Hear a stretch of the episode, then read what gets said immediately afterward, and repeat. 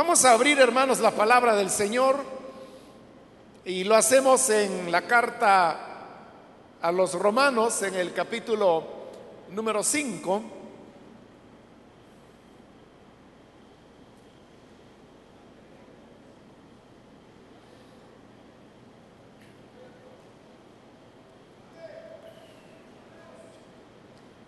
Si lo tiene listo, dice Romanos capítulo 5, el versículo 2 en adelante. También por medio de Él y mediante la fe tenemos acceso a esta gracia en la cual nos mantenemos firmes. Así que nos regocijamos en la esperanza de alcanzar la gloria de Dios. Y no solo en esto, sino también en nuestros sufrimientos. Porque sabemos que el sufrimiento produce perseverancia. La perseverancia entereza de carácter la entereza de carácter, esperanza. Y esta esperanza no nos defrauda porque Dios ha derramado su amor en nuestro corazón por el Espíritu Santo que nos ha dado. Amén. Hasta ahí dejamos la lectura. Pueden tomar sus asientos, por favor, hermanos.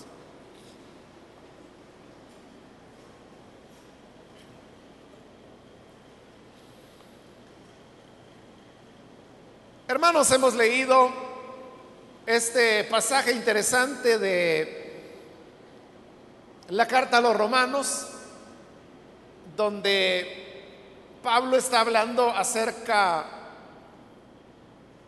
de los beneficios que alcanzamos en el momento cuando somos justificados por medio de la fe. Y entre esos beneficios en la segunda parte del versículo 2, dice que nos regocijamos en la esperanza de alcanzar la gloria de Dios y no solo en esto, sino también en nuestros sufrimientos. Vea que hay allí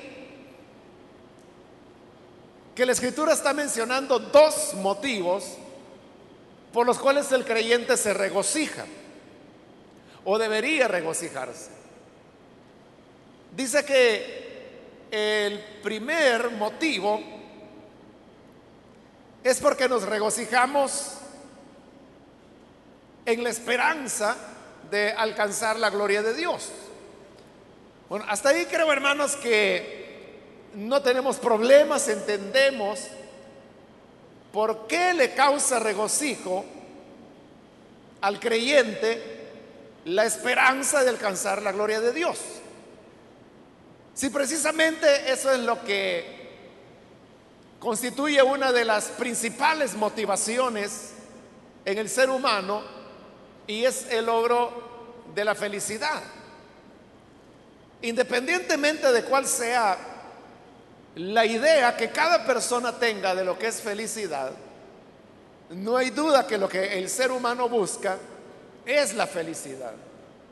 Entonces, si la esperanza de la gloria de Dios es presentada en la escritura como la auténtica bienaventuranza, es decir, la auténtica felicidad, entonces queda claro que el creyente pueda regocijarse en esa esperanza. Pero le dije que habían dos motivos. Ese es el primero que lo entendemos bien, pero ahora viene el segundo, que es el que se menciona en el versículo 3. Y dice que no solo nos glorificamos, perdón, no solo nos regocijamos en alcanzar la esperanza de la gloria de Dios, sino que dice que también en nuestros sufrimientos. Es decir, el creyente se regocija en sus sufrimientos. Y aquí es donde, ante esta afirmación de la escritura, entonces surge la pregunta, ¿cómo es posible que el creyente pueda regocijarse en aquello que le hace sufrir?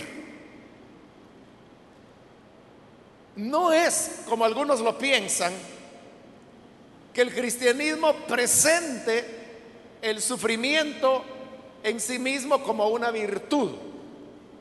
Porque hay ciertas corrientes religiosas que presentan el sufrimiento como algo bueno, como algo que va a beneficiar a las personas. Y desde ese punto de vista, mientras la persona más sufre, entonces más espiritual será o ganará agrado delante de Dios el hecho que esté afrontando y atravesando sufrimientos.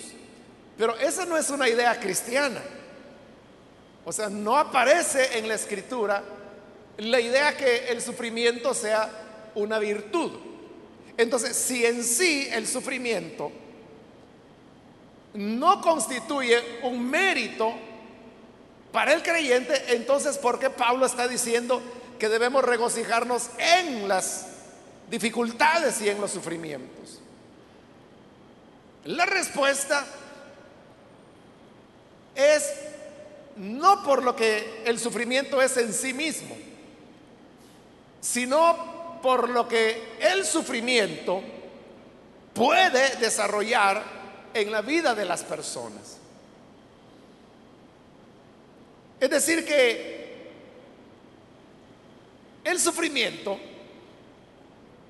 crea las condiciones para que el creyente pueda desarrollar una serie de virtudes, esas sí son verdaderas virtudes, que de otra manera no las podría alcanzar.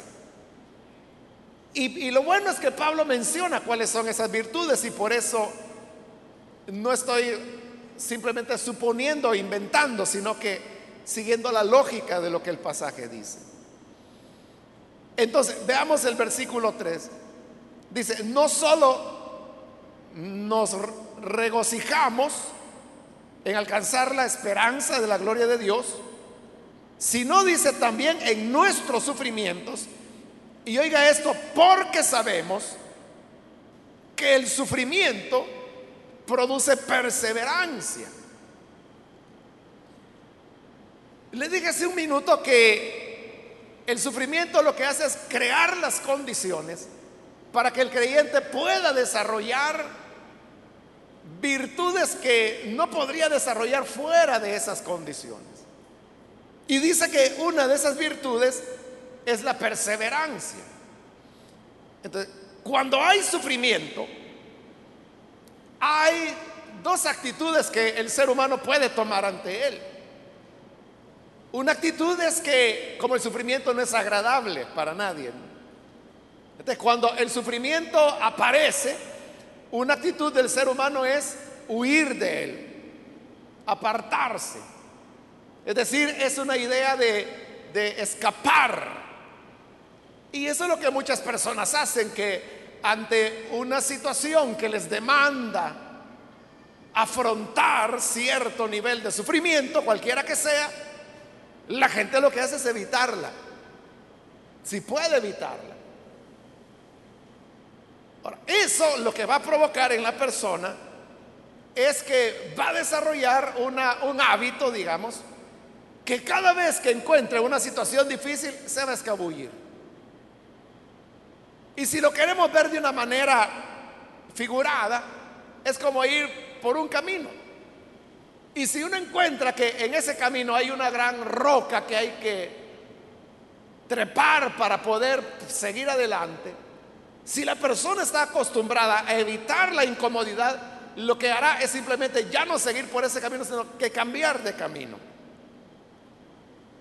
Pero vea, lo que le está haciendo cambiar de camino no es la el sentido de guía de hacia dónde se dirige y que cuál es el mejor camino para llegar a ese destino, sino que es simplemente lo que lo está haciendo cambiar de camino, evitar la incomodidad, evitar el sufrimiento. Entonces va para acá, va para allá, va para acá, va para allá. Se convierte en una persona sin rumbo.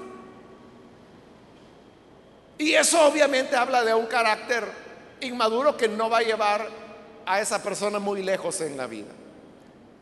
Pero la otra actitud es una actitud, hermano, que es, es lo inverso, que cuando la persona se ve en una situación de sufrimiento, entonces dice, bueno, el sufrimiento ahí está, pero hay que hacerle frente, hay que seguir adelante. En otras palabras, la persona no se acobarda, ni evita, ni evade la situación, sino que dice, bueno, eh, vamos y hay que hacerle frente, hay que luchar, no será fácil, pero agarremos fuerzas y sigamos adelante. Entonces, cuando el ser humano hace eso, que se atreve a hacerle frente al sufrimiento, eso comienza a desarrollar en él una virtud, que es la que Pablo está mencionando la perseverancia. Porque e, eso quiere perseverancia. Si hay un momento en que la persona deja de luchar, vuelve a la actitud del escape de la que mencionábamos anteriormente. Y una persona, hermanos, pudiera hacerle frente a una situación por determinado tiempo, pero si en algún momento la persona se rinde, el tiempo que le hizo frente casi viene a ser anulado, porque entonces la gente dirá, bueno, no aguantó, no tuvo la consistencia o no tuvo la valentía de permanecer haciéndole frente a la situación difícil. De eso abunda gente. Pero el que sí le hace frente, entonces desarrolla la virtud de la perseverancia es una persona, hermano, que no se va a detener ante las dificultades, ante las situaciones más difíciles. Y son esas personas que se van a abrir camino de la manera que sea. Hace unos días atrás escuchaba a un hermano, un misionero, pero él es canadiense y está viviendo aquí en El Salvador desde hace ya varias décadas. Y entonces él decía, yo he aprendido que el salvadoreño es una persona que no se rinde. Y él decía, porque yo he visto salvadoreños que viven en basureros. Y usted sabe que eso es cierto. Ahora, si el pensamiento, o uno le preguntara a una persona, oiga, a usted le gustaría vivir con su familia, con sus niños, en un basurero? Obviamente la respuesta es no. Las personas que están ahí no están porque quieren, ¿no? Sino que las condiciones de la vida le llevaron ahí y se ven obligados a vivir ahí. Pero lo que decía este misionero es, lo tremendo es que uno podría pensar, y nosotros mismos aquí podríamos pensar, ¿Cómo se puede vivir en un basurero? Porque en un basurero no hay agua, o sea, no hay agua potable, no hay aguas negras, no hay casas, no hay eh, calles, no hay alumbrado, no hay energía eléctrica. Yo diría que ni siquiera se puede cocinar en un basurero porque peligroso le da fuego al basurero y se queda sin casa porque la casa es el basurero, ¿no? Uno diría, allí no se puede vivir, pero allí viven. Y no solo viven, sino que algunos llevan años allí. Pero eso no es todo, sino que este misionero que precisamente trabaja con personas viviendo en ese tipo de situación, él dice, he descubierto algo más. Y es que esta gente que vive en el basurero ha aprendido a divertirse, bromea, se ríe, juegan. Eso es lo que él decía, eso es admirable en el salvadoreño que no solo se adaptan al basurero, pueden vivir en el basurero. sino que además, por así decirlo, no pierden, eh, o sea, porque si a usted le tocara vivir en un basurero, quizá hermano, si a usted y a mí nos tocara eso, estaríamos como muy deprimidos y estaríamos, quizás no, podríamos durar mucho viviendo en un basurero. Menos podríamos sonreír, bromear, jugar. Pero él decía, eso es lo admirable, o sea, ¿cómo es que el salvadoreño puede acostumbrarse a esas condiciones, pero lo hace? ¿Qué es eso? Eso es perseverancia. O sea, no es fácil. Para ellos fue duro tener que llegar a vivir en ese lugar y en esas condiciones. Simplemente arropados bajo materiales que ellos mismos han juntado del basurero, plásticos y cosas así. Y ahí viven con sus familias. Se acompañan, tienen hijos. Ese es su lugar de vivienda. esa capacidad de poderse hacerle frente a las situaciones, eso es lo que se llama perseverancia. Y le decía, ellos llevan años allí. Entonces perseveran, perseveran, perseveran, perseveran. Y yo le preguntaría, piense bien en esto. ¿De qué otra manera el creyente podría desarrollar la perseverancia si no es frente al sufrimiento? ¿De qué otra manera se puede desarrollar la perseverancia? ¿Cómo puede usted adquirir perseverancia si no es frente y en contra, diría yo, del sufrimiento? ¿Se podrá desarrollar la perseverancia en una hamaca en la playa? Bueno, tal vez perseverancia en seguir acostado, ¿verdad? No hay manera. O sea, la, la única forma de tener perseverancia es aprendiendo a hacerle frente al sufrimiento. Y que a pesar del sufrimiento la persona sigue todos nosotros, hermanos, hemos conocido en nuestra vida cristiana otros hermanos y hermanas que así popularmente nosotros le llamamos aguados. Es decir, no están bien firmes en las cosas del Señor y no son perseverantes. Y como todos conocemos ese tipo de personas, así rapidito en su mente, ese hermano hermana aguado o aguada que usted ha conocido. Fíjese, ¿qué es lo que le corre? ¿Por qué deja de perseverar?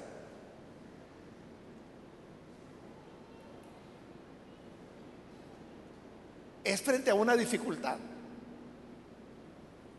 Que muchas veces son, son cosas muy pequeñas. Hay gente que puede decir, es que mire, ya, yo ya no quiero ir porque muy lejos me queda la iglesia. Bueno, nosotros tenemos ocho distritos a los cuales les queda lejos la iglesia. Solo a uno le queda cerca porque la iglesia está dentro de ese distrito. ¿Y cómo es que todo estas demás personas no les detiene eso? es porque hay una dificultad, o sea, sin duda, y mientras más lejos, la dificultad es mayor, en tiempo, en costos, pero la gente está acá. ¿Qué es lo que sucede? Que aprendieron a hacerle frente a la situación.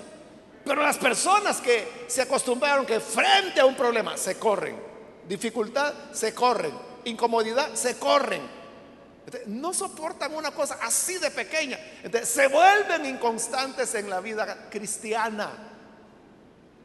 Todo les va a espantar. Pero cuando nosotros aprendemos a valorar el sufrimiento, o sea, ya le dije, no es que el sufrimiento sea una virtud y que uno diga, yo quiero sufrir. ¿Y, para qué? O sea, mientras la vida no le traiga la dosis, que a todos nos va a traer una dosis, ¿para qué lo está pidiendo? Va a llegar el momento.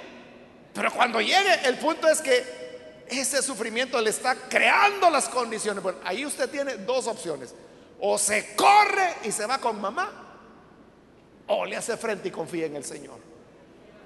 El que le hace frente desarrolla la perseverancia. Y en el versículo 4 dice, la perseverancia conduce a la entereza de carácter. La reina Valera dice que la esperanza o la paciencia, como lo traduce ella, dice, produce prueba. Pero nosotros por prueba entendemos otra cosa. Pero lo que la escritura quiere decir es un carácter probado. Por eso es que la traducción que yo estoy usando da mejor la idea. Cuando dice que es entereza de carácter. Es lógico, es muy claro. Yo le hago la pregunta, ¿quién tiene mejor carácter o entereza de carácter, como dice ahí? O carácter probado, como quiso decir la reina. ¿Quién lo tiene? El creyente que llamamos aguado o el creyente que a pesar de las del sufrimiento ahí está firme. Lógicamente, quien tiene entereza de carácter es el que desarrolló la perseverancia. Entonces, vea, la perseverancia es un elemento de la entereza de carácter, pero ya es un elemento. El que no lo tiene, no tiene ni uno. Pero el que tiene entereza de carácter, o perdón, tiene constancia, ya tiene un elemento que le va a conducir a un carácter sólido. La gente que ha pasado por grandes sufrimientos, la gente que ha sabido hacerle frente con perseverancia, con constancia a las dificultades, son las personas que desarrollan mayor madurez. Para decírselo en salvadoreño, no son chillones, ni son chillonas. Tienen entereza de carácter. Porque hay gente que es así. Ante la dificultad, hermano, empiezan a llorar como que si fueran niños y niñas. O, se corren o van a buscar a mamá o van a buscar a, alguien, ¿no? Que, que les ayude porque la niña está llorando. ¿Por qué es? Porque ante el sufrimiento no perseveraron, se corrieron. Este, es obvio, ¿no? Entonces, mire, mire cómo el sufrimiento ya nos va dando dos virtudes cristianas. Primero, la perseverancia. Ahora, el carácter de un creyente perseverante. Y sigue el versículo 4, dice, esa entereza de carácter, esperanza, porque la entereza de carácter lleva a la persona a, a la esperanza, siempre está viendo un futuro mejor. Porque eso es la esperanza. La escritura lo explica, dice que aquello que ya tenemos, ¿para qué lo vamos a esperar? O sea, ahí no necesitamos esperanza. Yo no le puedo decir, hermanos, tengamos esperanza de llegar al día sábado. Si hoy es sábado, o sea, ya llegamos. Usted no necesita esperanza para que aguardar el día sábado, si ya estamos en él.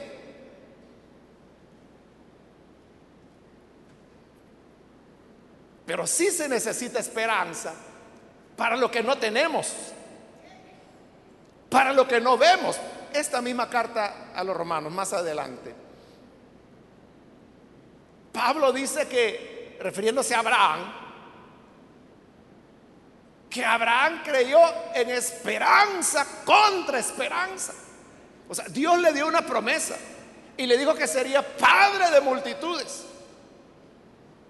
Él ya tenía 100 años.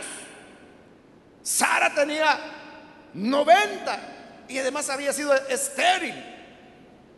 Pablo dice que el cuerpo de Abraham estaba ya como muerto, es decir, él había perdido ya su potencia sexual, si ya tenía 100 años, era un ancianito.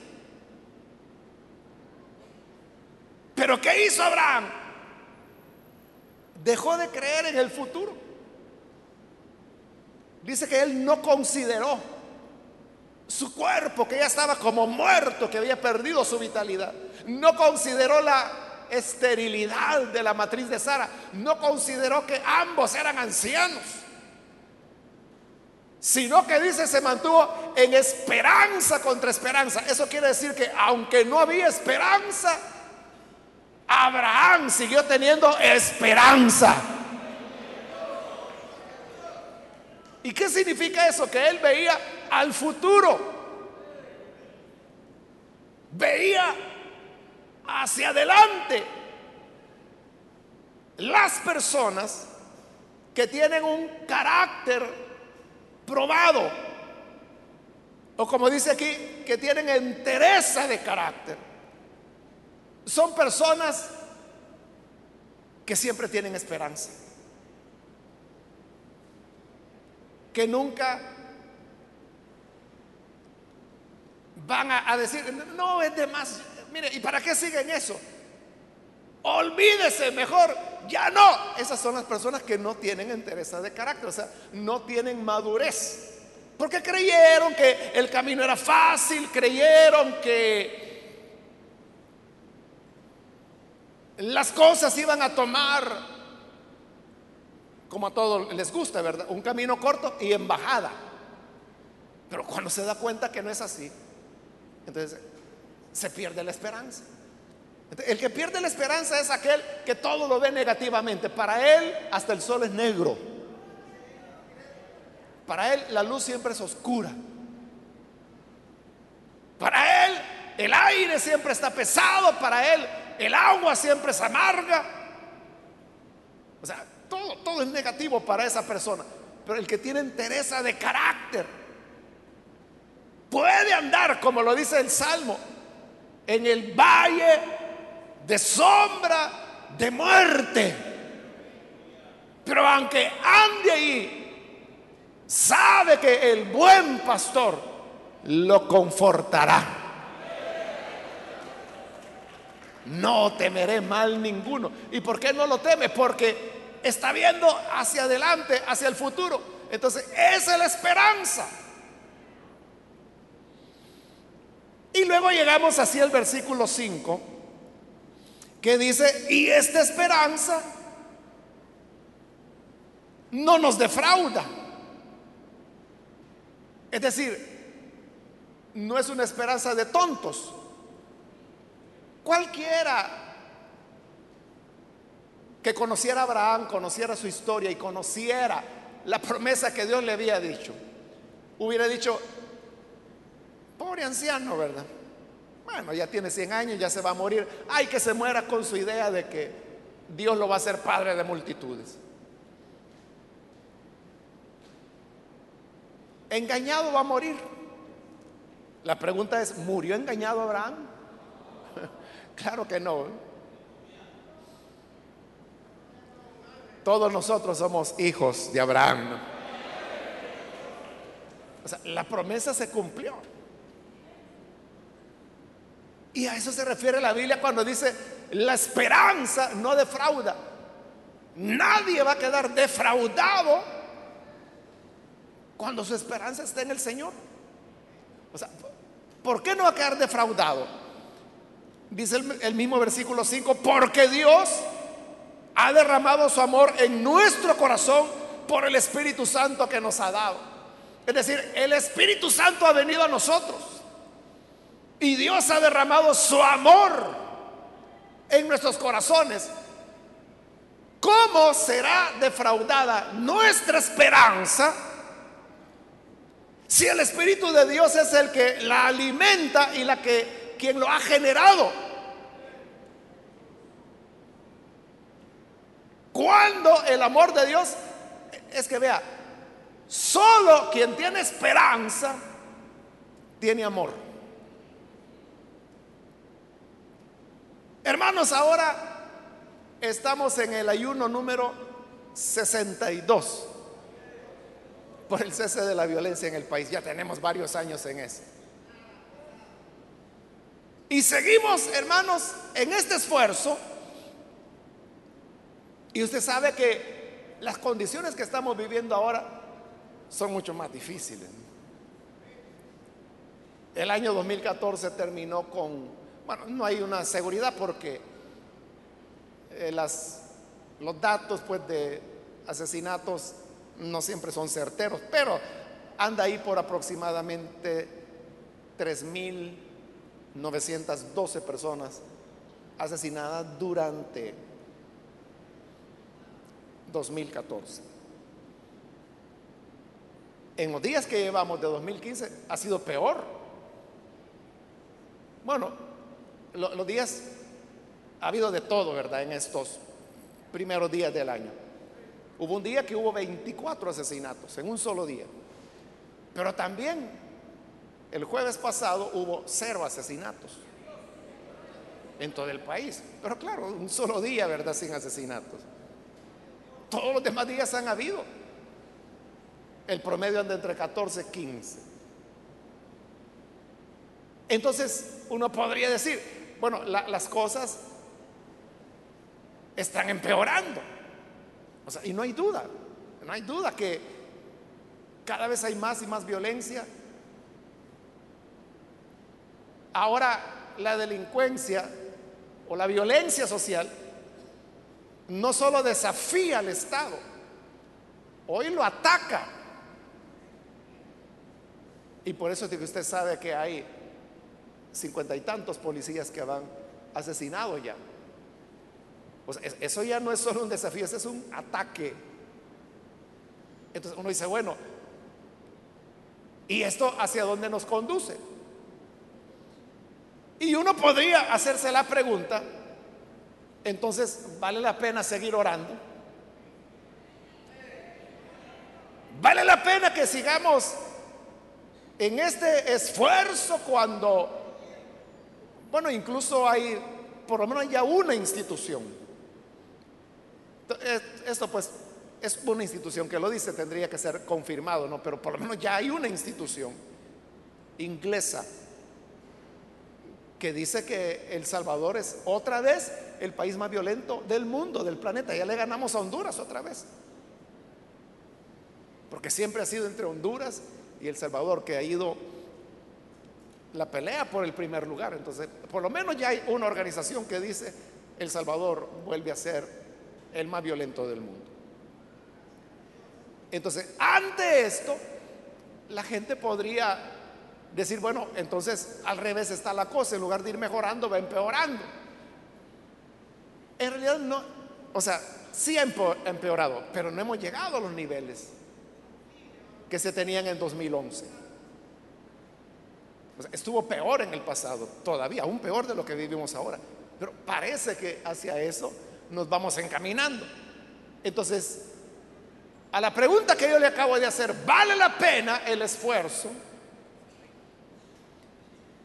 La respuesta depende de quién la diga. Si es una persona que le tiene miedo al reto y que por lo tanto no tiene entereza de carácter, no tiene perseverancia, no tiene esperanza, lógicamente lo que le va a decir es, no, ¿y para qué? Si eso no sirve para nada. Y entonces vienen ya las ideas tontas como, lo que deberían hacer es mejor empezar a matar a todos y liquidarlos, hacer las cárceles más grandes, utilizar para algo la isla Conejo y convertirla en una gran prisión y meterlos a todos ahí. Esa es la gente que no tiene esperanza. ¿Y por qué no tiene esperanza? Porque no tiene carácter. ¿Y por qué no tiene carácter? Porque no tienen perseverancia. ¿Y por qué no tienen perseverancia? Porque le tienen miedo al sufrimiento, no están acostumbrados a luchar y perseverar. Hermanos, no hay nada fácil en la vida. No hay nada fácil en la vida.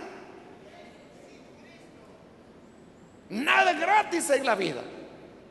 Y usted lo sabe en diversas áreas. Si usted tiene una casita, Hace poco un hermano me decía que iba a ser un culto de acción de gracias porque había terminado de pagar la casita, que la sacó hace 30 años. Bueno, qué bueno, ¿verdad? Que él va a hacer el culto, quiere agradecerle a Dios, porque le dio vida. Pero fueron 30 años constancia, constancia, constancia, pagando, pagando, pagando. O sea, yo le aseguro que él no solo tiene ahora una casita que puede decir, es mía, es mía y de mis hijos. Que quizá cuando la comenzó a pagar tenía 30 años, hoy ya tiene 60. Pero al fin puede decir, es mía. No solo tiene una casa, sino que el carácter que él ganó ante esa disciplina de no fallar con el pago. Es que, mire, ser responsable en un pago por 30 años, ¿cómo no va a impactar en el carácter de una persona? Obviamente que sí, pero la gente que no está acostumbrada a eso, que quiere las salidas rápidas, como le dije, quiere los caminos cortos y en bajada, no no lo va a lograr. Y esto es lo que hace, hermanos, que el que lleva ese proceso, perseverancia, carácter probado, esperanza, llega a alcanzar lo que dice la escritura, esa esperanza no defrauda. Ninguno que entiende que el camino es largo, que he sufrido, que hay precios que pagar, pero que dice, démosle con todo, ninguno de ellos quedará, quedará defraudado. Porque la esperanza no defrauda a nadie. La esperanza nos va a mantener con vida y con deseos de seguir adelante. En otras palabras, los que tienen madurez espiritual son los que pueden confiar y, decir, sigamos. Dios nos oirá. Dios tendrá misericordia de su pueblo. Dios oirá el clamor de su iglesia. Siempre hay dos maneras de ver las cosas. El pesimista, que no tiene carácter probado, dice, bueno, ¿y de qué sirve orar? Si peor van las cosas. Ese es el que no tiene carácter probado, ni tiene esperanza, por supuesto. Pero el que tiene carácter probado y no lo tiene de gratis, adquirió ese carácter pasando y afrontando el sufrimiento. Entonces dice, ¿cómo no estarían las cosas si no estuviésemos orando?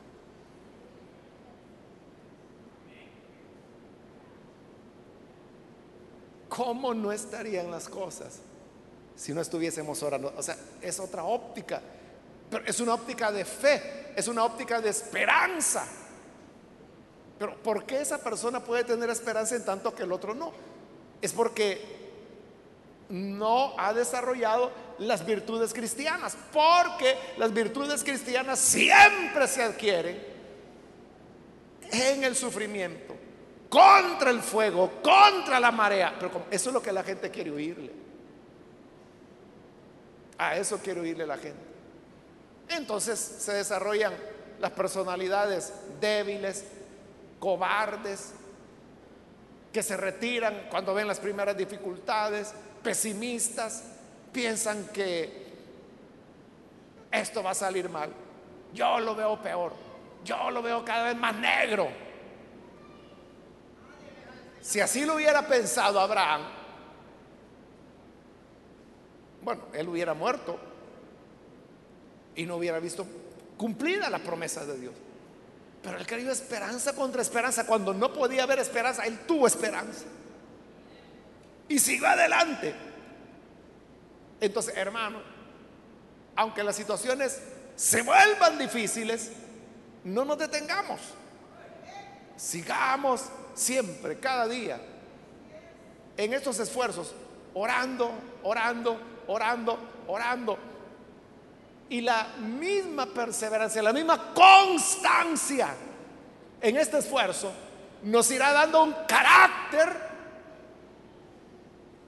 fuerte, probado, entereza de carácter. Y eso le va a ser útil en todas las áreas de su vida. Porque ese es el tipo de personas que logran hacer algo en la vida. ¿Por qué las cosas son difíciles? Porque la vida es difícil. Así es la vida. ¿Y por qué las cosas no son más fáciles? Porque la vida no es fácil. Nunca ha sido fácil, así que acostúmbrate. Acostúmbrate, no pienses en caminos o salidas que no es así como funciona la vida. Te vas a convertir en un niño mimado, una niña mimada de 40 años, ¿verdad? Pero que va a andar ahí llorando para arriba y para abajo ante las dificultades.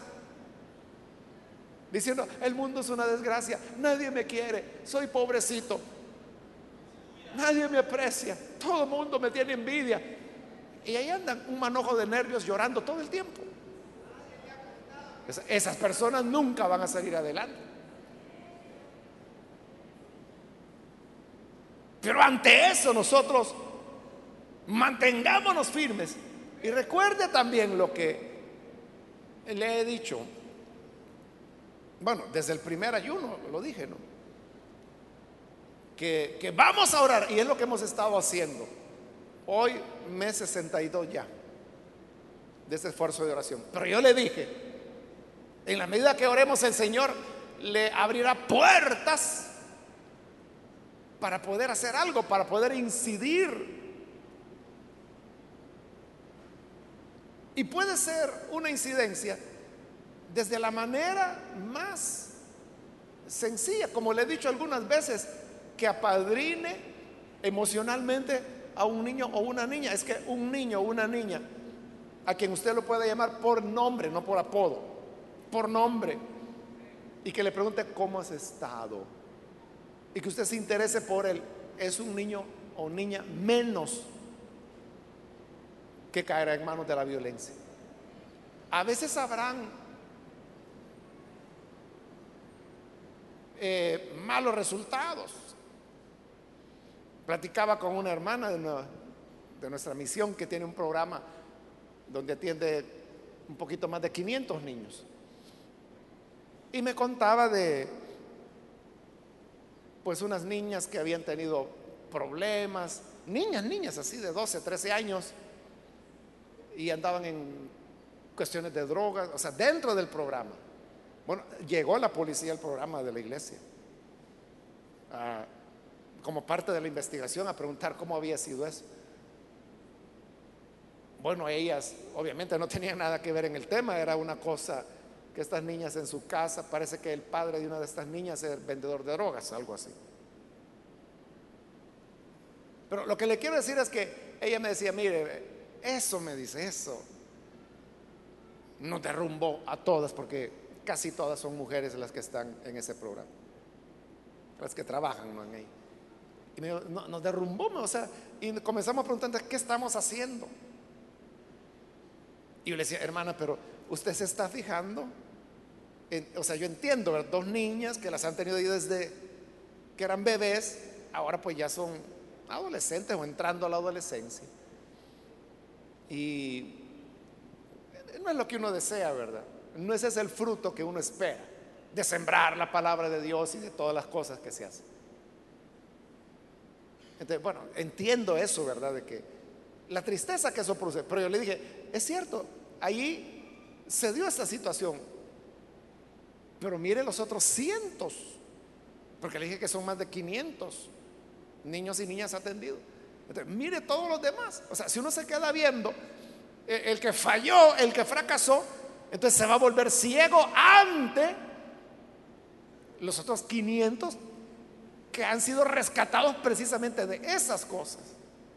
digo esto, hermanos, porque cuando yo le digo apadrinar a alguien emocionalmente, Usted puede quedar frustrado, puede ser que ese niño, esa niña en quien usted se invirtió, trató de ayudarlo, de aconsejarlo, de repente sigue ahí al mal camino.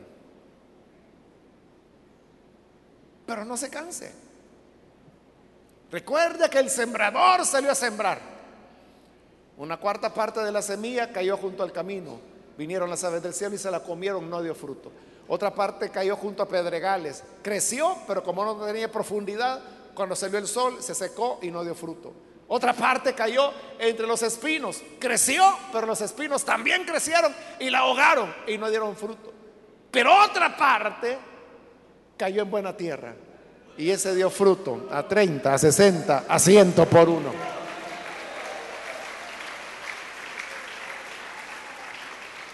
Entonces vea, del 100% de la semilla que el sembrador salió a sembrar, solo el 25% llevó fruto. Es decir, una cuarta parte. Significa que uno no tiene que quedarse por vencido, porque la palabra de Dios llevará su efecto.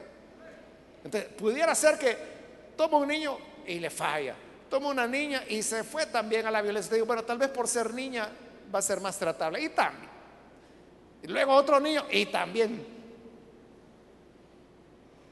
Bueno, ya lleva tres. Pero como es el 25% el positivo, entonces ya viene el cuarto. Uno de cada cuatro se va a mantener. Constancia. O sea, no cansarse. Seguir, seguir, seguir. Y si usted dice, bueno, pero si solo es un niño. O sea, yo estoy ayudando a uno, pero hay 100 que están entrando a la violencia.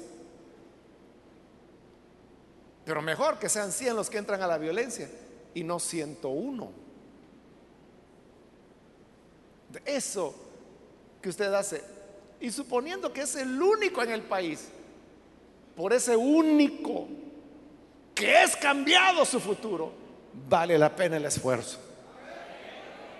Igual que el buen pastor, que por una oveja dejó a las 99. E, él no dijo, no, si ya tengo 99, hay esa rebelde que se vaya y que se quiebre por allá.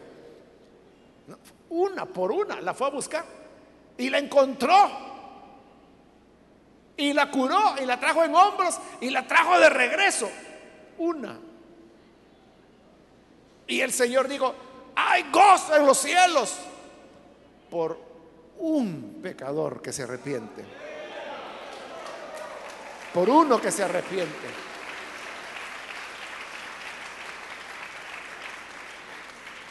Uno puede decir, bueno, pero con uno que se convierta no vamos a resolver el problema porque hay diez que siguen en eso.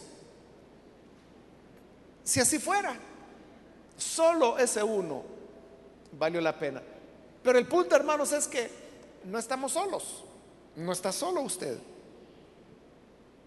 Ahí tenemos esos entre 25 y 28 mil niños. Por ahí ronda, no depende de la época del año. Niños atendidos en células infantiles. Entre 25 y 28 mil. Cada semana, cada semana. Están, no es solo usted. Le estoy hablando ahí de células infantiles, pero también estoy hablando de esto otro que yo he dicho que todos podemos hacerlo. De apadrinar emocionalmente a un niño o a una niña. Significa que podemos provocar un impacto grande si todos lo hiciéramos. Entonces, el creer y el tener esperanza, el creer, lo que dice la Biblia que la esperanza no defrauda, es para las personas verdaderamente espirituales. De cuando usted oiga a alguien que está diciendo, no, ¿y esos ayunos para qué? Yo fuera el ayuno, pero si fuera a orar por mí. ¿Cómo no, hermano egoísta?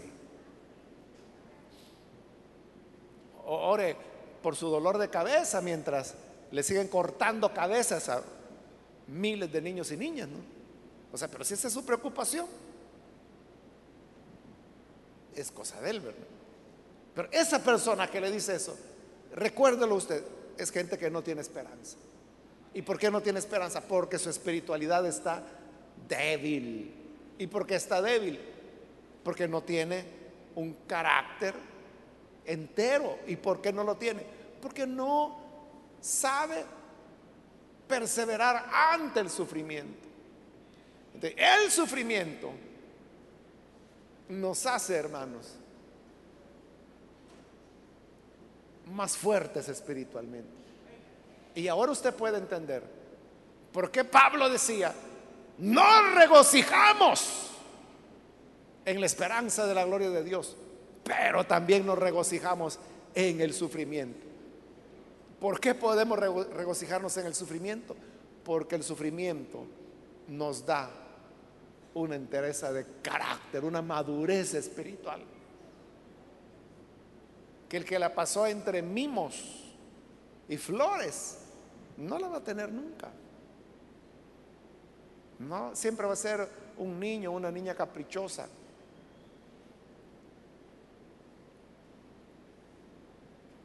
Así que hermanos, no nos cansemos. Y este día vamos a orar por las mismas peticiones que tenemos. Son las seis peticiones por el cese de la violencia. Y vamos a hacerlo en este momento. Vamos a ponernos de rodillas.